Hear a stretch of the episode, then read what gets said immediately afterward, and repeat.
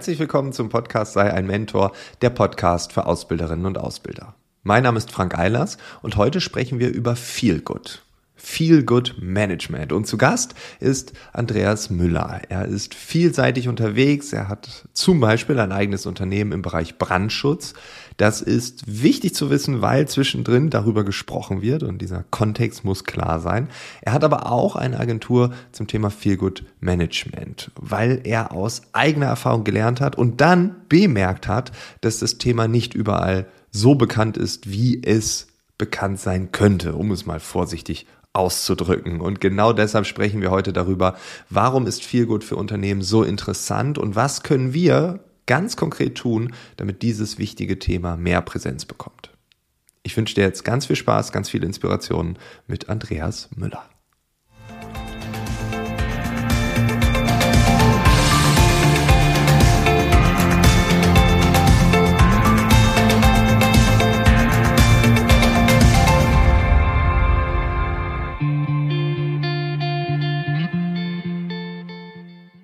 Hier eine ganz spezielle Stimmung hier in unserem virtuellen Raum, weil bei mir in Berlin ist das Wetter jetzt nicht gut, aber es ist zumindest nicht regnerisch. Ich gucke die ganze Zeit raus. Es liegt dran, weil meine AirPods mir sagen, dass es bei dir regnet, korrekt? Ja, genau. Bei uns hat es jetzt gerade angefangen zu regnen. okay, aber das hat ja vielleicht auch eine gewisse Wohlfühlatmosphäre, die wir dadurch, durch diese Episode an den Tag legen. Ähm, und Wohlfühlatmosphäre passt ja ziemlich gut zu unserem heutigen Thema. Wir reden über Feel Good Management. Feel Good kann man übersetzen, fühl dich gut. Ähm, das managt man jetzt. Das ist vielleicht ein Trendthema, vielleicht gibt's das aber auch schon immer. Du wirst es uns gleich erklären. Was wäre so deine Definition davon? Ja, beim Feel Good Management als solches hast du absolut recht. Der Begriff ist ein Trendthema. Aber Feel Good Management oder das Wohlfühlmanagement, das gibt's ja an sich schon immer. Also wir sorgen ja immer auf irgendeine Art und Weise dafür, dass es wir uns wohlfühlen oder eben auch nicht. Und auch sich nicht wohlfühlen ist eine Art von Feel Good Management. Man macht's dann halt einfach falsch. Ah, okay, also Feel Bad Management, aber man nennt's nicht so, sondern einfach dann. Genau, das schlechtes Feel Good Management, dann fühlst du dich schlecht. Ja, okay. Ja, gut. Also die, äh, so einfach wie es klingt, ist es auch. Ähm, warum ist denn das so ein Thema aktuell? Ja, wir sehen es überall in, in den Medien, in den Zeitungen und in den Gesprächen mit Unternehmern, dass Mitarbeitende keine Lust mehr scheinbar haben, wirklich zu arbeiten. Also wir hören ganz, ganz häufig von die jungen Leute, die wollen nicht mehr arbeiten oder auch ganz provokativ, die müssen ja um 17 Uhr zum Yoga und können nichts mehr leisten oder wollen nur noch die Vier-Tage-Woche. Und worum es dabei in den aller, allermeisten Fällen halt geht, ist, man fühlt sich einfach nicht mehr wohl bei der Arbeit. Man sieht es nicht mehr ein, 40, 50, 60 oder sogar 70 Stunden die Woche zu arbeiten und am Ende des Tages einfach nicht mehr wirklich leben zu können, weil die ganze Energie aufgebraucht ist. Und deswegen ist das Thema Feelgood Management gerade sehr, sehr arg in, in Diskussion und im Wandel und in der Entstehung immer noch. Also schon seit einigen Jahren, aber es nimmt immer mehr Fahrt auf. Okay, das heißt, ähm, es ist jetzt in den Fokus gerückt, dass die Menschen auf Arbeit nicht nur funktionieren, sondern auch eine gewisse Emotion an den Tag legen. Und die kann einmal, jetzt schwarz-weiß gesprochen, gut oder schlecht sein. Da gibt es ja vielleicht auch mal was in der Mitte und wahrscheinlich auch je nach Tagesform und aktueller Familiensituation und so weiter und so fort. Ja. Wie gesund bin ich? Bin ich erkältet? Ähm, hat das natürlich auch ähm, Unterschiede. Aber das heißt, Unternehmen machen sich immer mehr Gedanken, wie können die Menschen, die bei uns arbeiten, arbeiten und sich dabei besser fühlen als vorher. Das wäre so wahrscheinlich die einfachste Definition. Das wäre die einfachste Definition, wobei ich nicht sagen würde, dass sich Unternehmen vermehrt darüber Gedanken machen in, in einem wirklich großen Stil, sondern dass das immer noch, wir sind da wirklich sehr, sehr arg am Anfang. Also ich höre okay. immer noch ganz, ganz häufig von Unternehmern, äh, nee, brauche ich nicht, die Leute müssen jetzt hier erstmal was leisten, bevor sie was kriegen oder auch wieder provokativ, ja, wollen sie jetzt meinem Team beibringen, wie man Purzelbäume schlägt oder was soll das alles sein? Also es ist wirklich immer noch sehr, sehr arg in der Entstehung, dass äh, Unternehmen jetzt erst verstehen, dass es sowas wirklich braucht und dass wir halt in vielen Bereichen nicht mehr darum rumkommen, das wirklich aktiv zu betreiben, weil sonst halt einfach Mitarbeitende fehlen, Azubis fehlen, alles fehlt, womit wir unser Unternehmen gestalten. Okay, wir haben den Begriff der Arbeiterlosigkeit, der wurde geprägt von einem Jobportal-CEO und durch ein Buch, was er geschrieben hat. Ähm, das heißt, irgendwann im Laufe der letzten beiden Jahre ist, glaube ich, in allen Branchen bekannt gewesen, dass wir diese Arbeiterlosigkeit irgendwie haben. Und äh, das ist wahrscheinlich ein Grund, warum man sich damit beschäftigt. Ähm, vielleicht kannst du aber auch mal kurz darauf eingehen, was das mit Unternehmen macht, die sich damit nicht beschäftigen. Also was passiert da mit denen? Also ja, das sind, hat unterschiedliche Auswirkungen. Im Regelfall ist das auch wieder ein schleichender Prozess bei ganz, ganz vielen, dass halt einfach Mitarbeitende, vor allem Leistungsträger im Unternehmen sagen, das muss ich mir nicht mehr geben, ich bin hier weg. Also dass Mitarbeitende halt einfach gehen und neue auch nicht mehr nachkommen. Also auch ganz, ganz viele haben ja das Problem, dass sie keine Ausbildenden mehr bekommen. Und das sorgt dafür, dass ich einerseits viel Arbeit habe, weil auch da der, die Nachfrage aktuell sehr, sehr groß ist. Ich aber nicht mehr die Power habe, um das Ganze wirklich abzuarbeiten. Der zweite Punkt ist, dass äh, natürlich auch das ganze Wissen damit verloren geht, weil viele Unternehmen ähm, noch nicht digitalisiert sind oder noch nicht ausreichend digitalisiert sind in den Prozessen, in den Strukturen.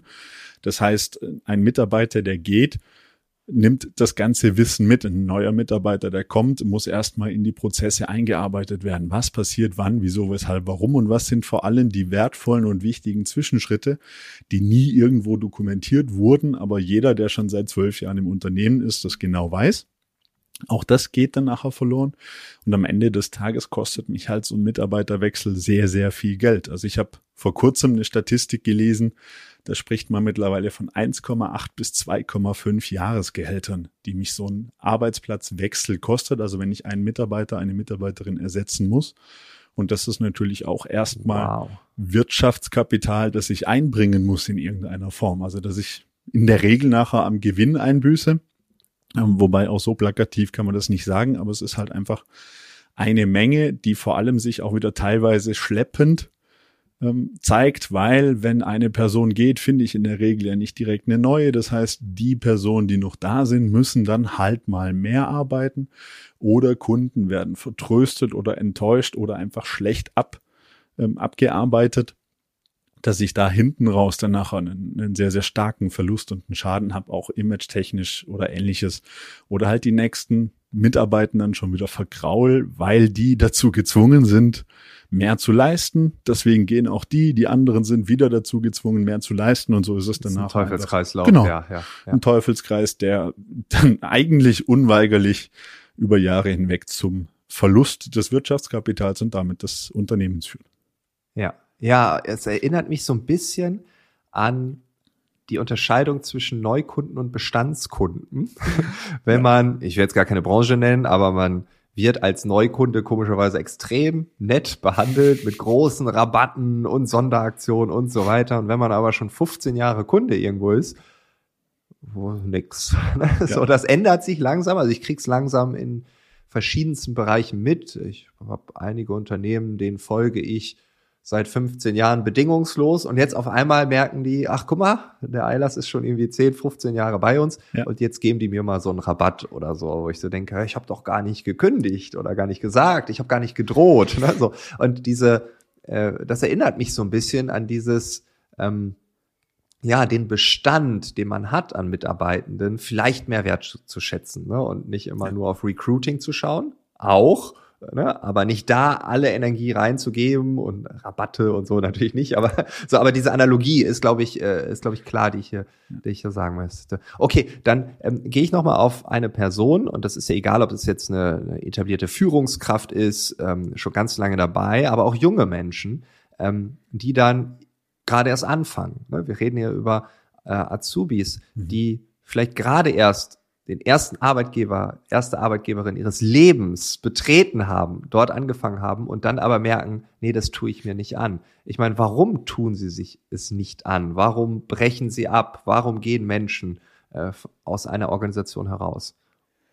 Es gibt unterschiedliche Faktoren, die das Ganze mit sich tragen. Es sind natürlich einerseits die, die Faktoren der Jugendlichen und, und jungen Menschen von sich von sich zu Hause aus. Das heißt, so klassisch die Kinder, die halt schon ein bisschen verwöhnt wurden daheim. Man ist ja jetzt langsam in der Helikopter-Elterngeneration.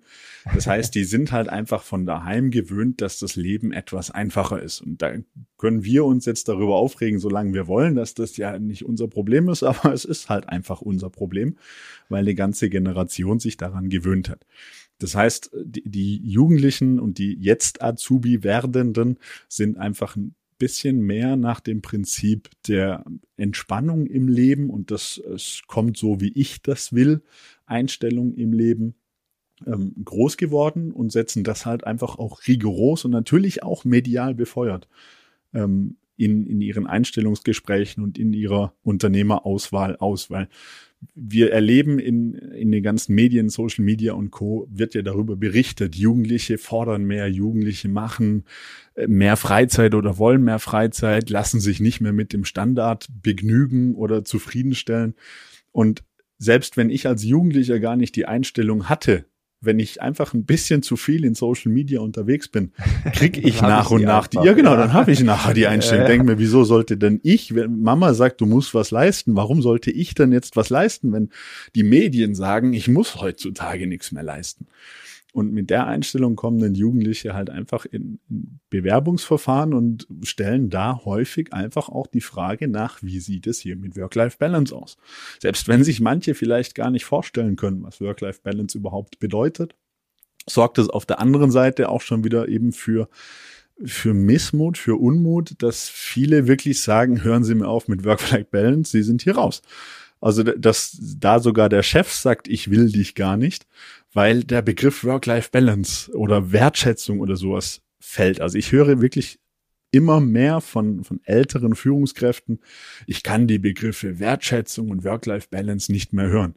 Und das ist halt so ein bisschen die Krux, wenn ich die Einstellung als, als Führungskraft habe, dass mich das nervt, weil ich es selbst nicht gewohnt war, ähm, so zu arbeiten, so zu agieren und das Junge immer mehr bringen, weil sie es durch Medien und Eltern und Co. an die Hand bekommen, dann haben wir da halt einfach von vornherein einen Punkt, einen Negativpunkt, der entweder den Arbeitgeber davon abschreckt, jemanden in die Ausbildung zu nehmen oder jemand Junges davon abschreckt, in die Ausbildung bei dem Unternehmen zu gehen, weil halt da einfach schon abgeblockt wird.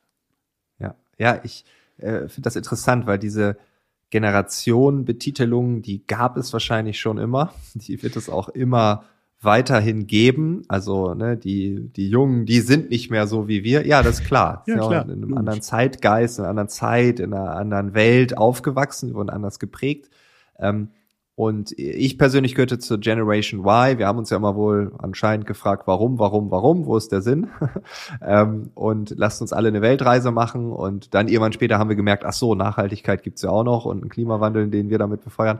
Ähm, aber da habe ich auch immer gedacht, ja, hm, da wird auch viel über uns geredet als Generation. Ich persönlich konnte mich da nie so ganz mit identifizieren. Ne? Also von daher, es sind ja auch immer so Stereotype, gewisse Vorurteile, die aber ja auch irgendwo ein, ein Stückchen Wahrheit ähm, äh, mit drin haben. Viel interessanter finde ich den Punkt, dass dann erwachsene Menschen, altgediente Führungskräfte, keine Ahnung, wie ich es jetzt betiteln soll, die dann sagen, ich kann diese Wörter Wertschätzung, Work-Life-Balance und so weiter nicht mehr hören, ja. obwohl sie doch, egal aus welcher Generation kommend, extrem wichtig sind. Und wenn wir über Feelgood-Management reden, dann ist doch das wahrscheinlich ein Kern, oder? Also wenn wir jetzt so langsam in diese Richtung gehen, ja. was bedeutet Feelgood-Management eigentlich in der Praxis? Wie können wir das greifbar machen? Nee, ich habe vor allem auch zu, zu dem Beispiel, zu dem Punkt, ich hatte vor kurzem ein sehr, sehr schönes Gespräch mit einem Unternehmer, der seit 40 Jahren sein eigenes Unternehmen führt und wirklich aufgebaut hat, groß gemacht hat. Der erlebt mich regelmäßiger an Vorträgen und an, an Treffen und ähnlichem. Und der hat zu mir dann mal in einem gemeinsamen und eigenen eins zu eins Gespräch, also wirklich wir zwei im rückwärtig, so dass niemand zuhören kann, hat er gesagt, Andi, ich finde das wirklich genial, was du machst.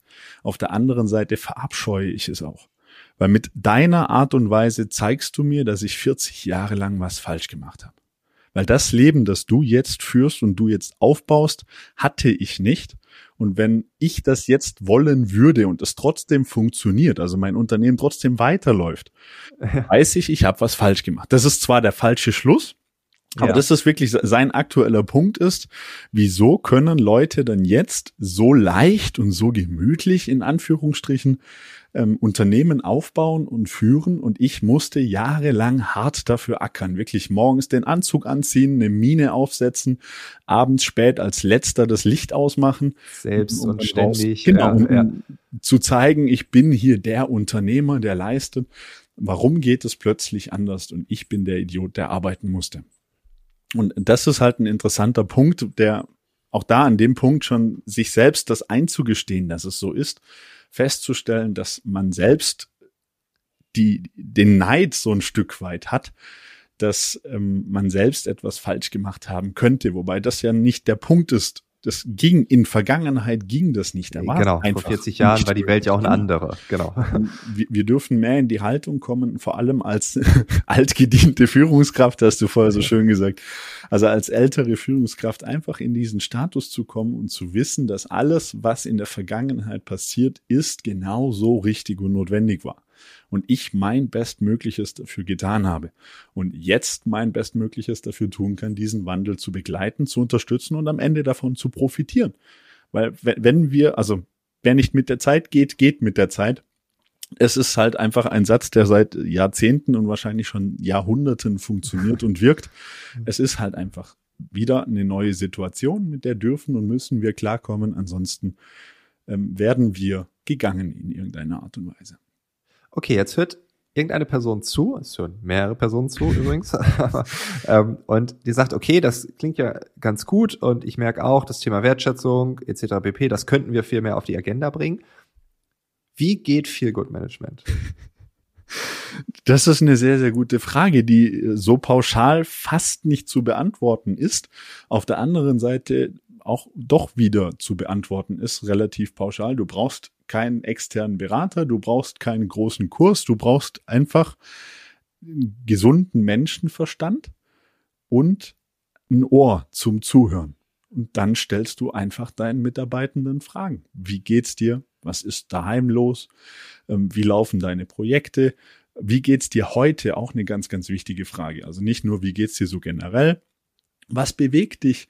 Ähm, heute, was bewegt dich generell? Also bist du vielleicht gerade in Überlegung umzuziehen? Seid ihr vielleicht, also es geht dann auch relativ schnell natürlich ins Private rein, da muss man auch manchmal erstmal ein Vertrauensverhältnis aufbauen. Aber auch so, so Fragen wie, wie sieht denn eure Zukunftsplanung aus? Wollt ihr aus der Wohnung in ein Haus? Wollt ihr aus dem Haus in die Wohnung? Wollt ihr verreisen? Wollt ihr nicht verreisen? Wie sieht also da euer Leben und eure Gestaltung aus? Wie kann ich dich als Chef damit unterstützen, dabei unterstützen? Und wie geht's dir einfach heute? Also einfach da auch berücksichtigen, dass man mal einen schlechten Tag hat und den auch absolut haben darf. Wenn das öfters vorkommt, dann mal dahinter gehen und fragen, hey, was ist denn eigentlich grundsätzlich gerade los mit dir? Aber wenn das mal vorkommt, dann halt auch einfach sagen, du mach doch heute vielleicht ein bisschen früher Feierabend oder kümmere dich um andere Dinge, die nicht so wichtig sind, die nicht so viel Energie kosten. Dann kannst du mal das Archiv aufräumen oder, oder, oder. Also einfach aktiv mal hingehen, mit den Menschen sprechen, was brauchen sie, wie kann ich dabei unterstützen, was fehlt ihnen gerade, wie geht's ihnen gerade und dann einfach zuhören und umsetzen. Meine Hypothese ist ja, dass man bei jungen Azubis noch viel mehr zuhören muss als bei denen, die schon lange da sind. Da soll man auch zuhören. Aber ich kann mir vorstellen, dass Menschen, die gerade das Berufsleben gestartet haben, eine ganz wilde Zeit erleben, weil man dann vielleicht auch die erste Wohnung anmietet, weil man vielleicht die erste Trennung hinter sich hat oder die erste Liebe oder das erste Auto oder da prasseln ja sehr viele Dinge auch in dieser Lebensphase auf einmal auf einen ein. Ähm, willst du der äh, These folgen? Ja, absolut. Also nicht nur die, die äußeren Umstellungen, die sich in, in Auto, Wohnung, Liebe etc. zeigen, sondern es geht ja auch um die Komplettumstellung des, des Arbeitstages. Früher Schule ganz klar vorgegeben, was passiert, wann, wieso, weshalb, warum, was muss ich lernen und was nicht. Und jetzt plötzlich habe ich so einen Arbeitstag, an dem es standardmäßig heißt von 8 bis 17 Uhr, tu was. So, ich habe keine Struktur, ich weiß, dass ich grob was tun sollte, aber was, wann, wieso, weshalb, warum dann Sinn macht, warum wir was machen oder auch mich selbst einbringen können, das sind dann die Punkte, die Jugendliche und äh, jüngere Menschen einfach bewegt in dieser Zeit. Ja, absolut. Also ich stimme dir voll und ganz zu. Was ist mit dem Thema Fehler machen? Ich meine, junge Menschen lernen, ja. ja. Also wir machen eine Ausbildung, um zu lernen, um am Ende einen ja. Berufsabschluss zu haben. Ähm, ist das Thema Fehler, Scheitern, etwas ganz lange nicht lernen und dann erst, äh, ach, jetzt ist der Groschen gefallen, jetzt verstehe ich, wie es geht, ähm, ist in diesen jungen Jahren natürlich Standard, wahrscheinlich bei vielen Standard. Ähm, ist das Teil von Feelgood? In meinem Verständnis ja, absolut, weil auch ich selbst, wenn ich mal zurückblicke, am meisten einfach aus Fehlern gelernt habe. Also ich äh, bin als Brandschutzingenieur groß geworden. Ich halte da auch Ausbildungsvorträge. Also ich bilde Leute in der Brandschutzplanung aus. Und 80 Prozent meiner Vorträge basieren auf Fehlern, die ich gemacht habe, die auch teilweise mich und mein Unternehmen viel Geld gekostet haben. Aber diese Fehler, die mache ich ein einziges Mal in meinem Leben und dann nie wieder. Und weiß mhm. dadurch viel, viel mehr als ähm, als ich es lernen hätte können, weil theoretisch Wissen, wo, also tat ich es davor schon, bevor ich den Fehler gemacht hätte. Nur praktisch umgesetzt habe ich es halt nicht, weshalb der Fehler passiert ist. Und deswegen gehört für mich aktiv Fehler machen lassen absolut dazu. Es gibt auch da die, die Geschichte, da hat jemand ähm, bei einer großen amerikanischen oder englischen Firma scheinbar einen Milliarden-Dollar-Deal versemmelt und wurde danach zum, zum Chef zitiert und er hat sich schon gedacht, na klar, jetzt kommt die Kündigung und ich bin raus. Und dann hat er, ist er schon in das Gespräch eingestiegen und hat gesagt, Herr Chef, ja, es tut mir leid, ich pack meine Sachen, gar kein Problem. Guckt ihn der Chef scheinbar an und sagt, sind Sie verrückt? Sie haben mich gerade 1,5 Millionen Euro oder Dollar gekostet, die ich in Ihre Ausbildung investiert habe. Ich werde einen Teufel tun, Sie jetzt gehen zu lassen. Also Fehler sind das viel, viel schnellere Ausbildungsgeld, als ich es sonst nutzen oder kriegen könnte. Deswegen gehört aktiv Fehler machen absolut dazu und sie auch aktiv machen zu lassen und auch zu dem Thema zuhören.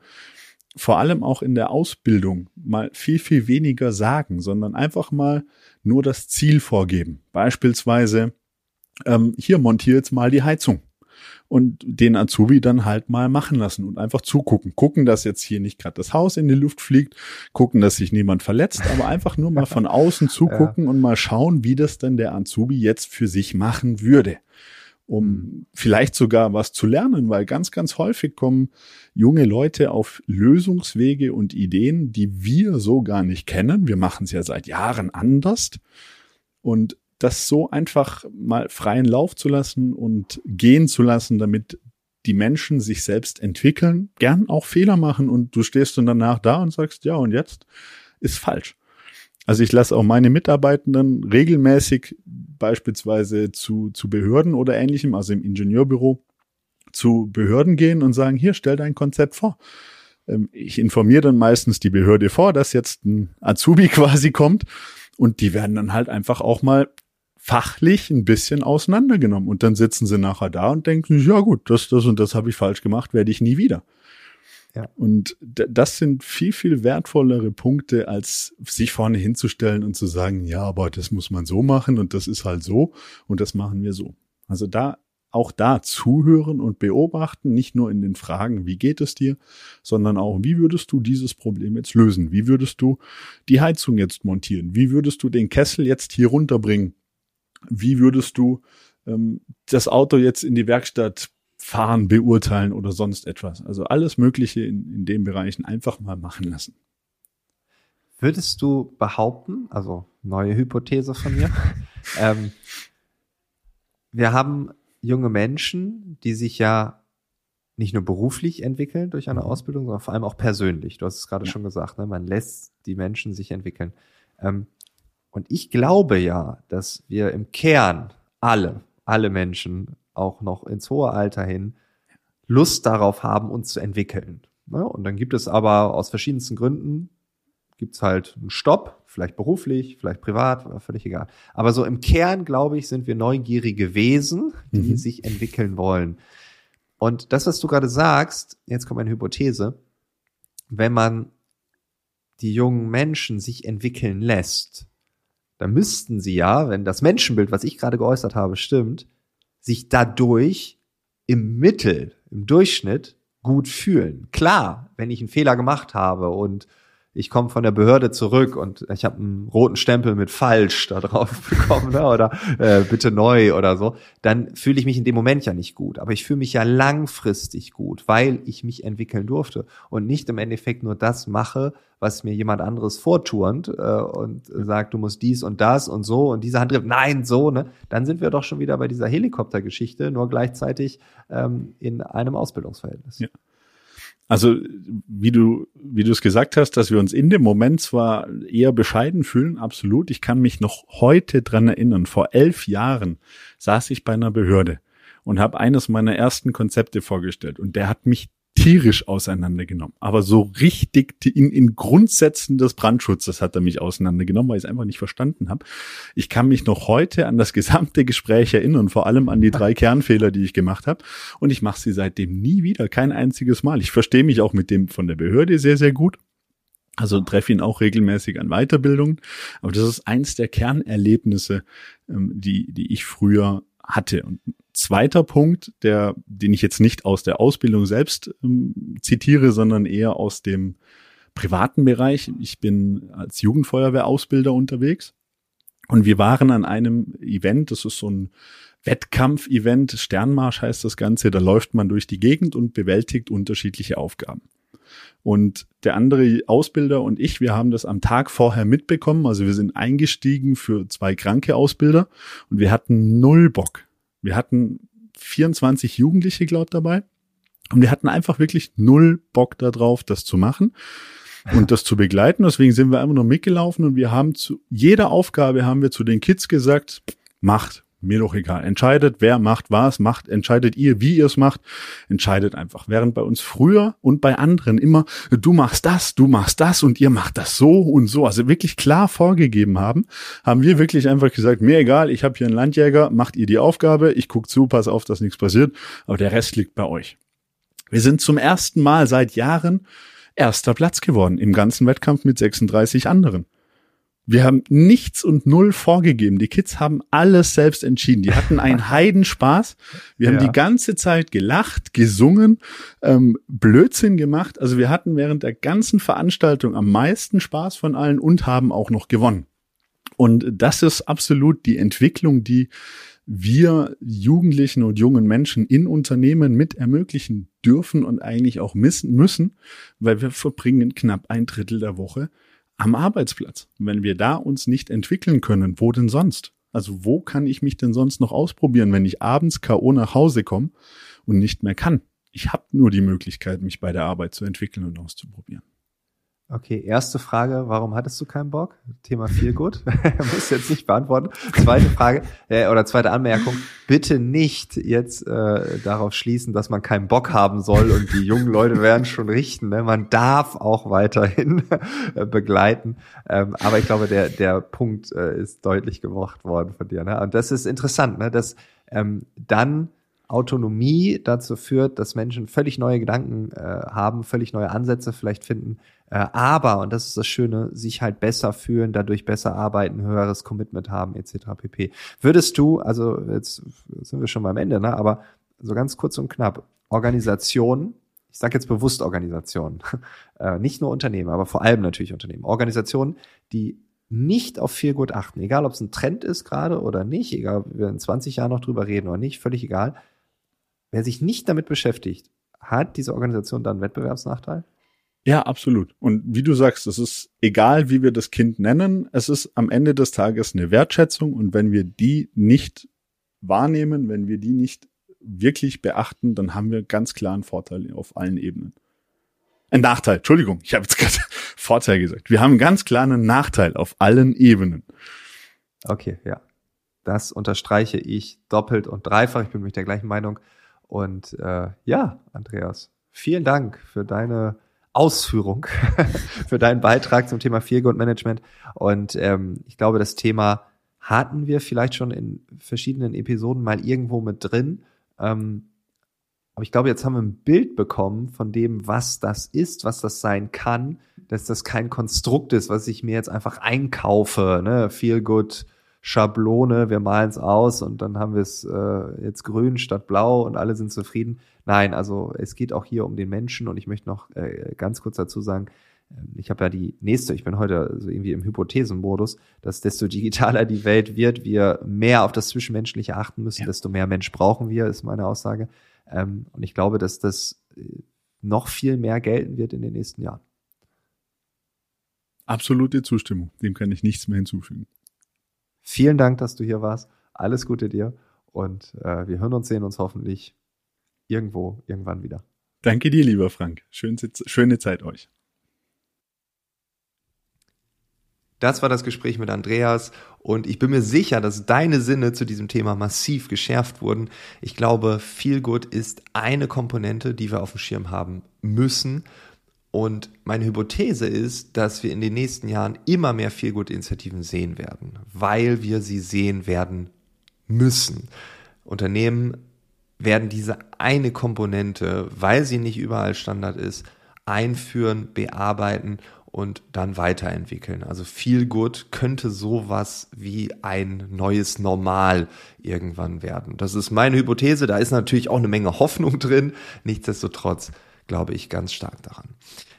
Wenn du sagst, ja, da möchte ich dabei sein, ich möchte das vertiefen, ich möchte dem Thema mehr Raum geben, ich möchte das bei uns weiterentwickeln. Es gibt einen Zertifikatslehrgang, Feel Good Manager, der wird gerade überarbeitet und kann dann nach der Fertigstellung über die Weiterbildungssuche ISA gesucht und gebucht werden. Wir verlinken die ISA-Website unter www.iak-kompetenz.plus, nicht de, nicht com, einfach .plus. Und der Link ist natürlich auch in den Show Notes zu finden. Wir hören uns im nächsten Monat wieder. Bis dahin, alles Gute.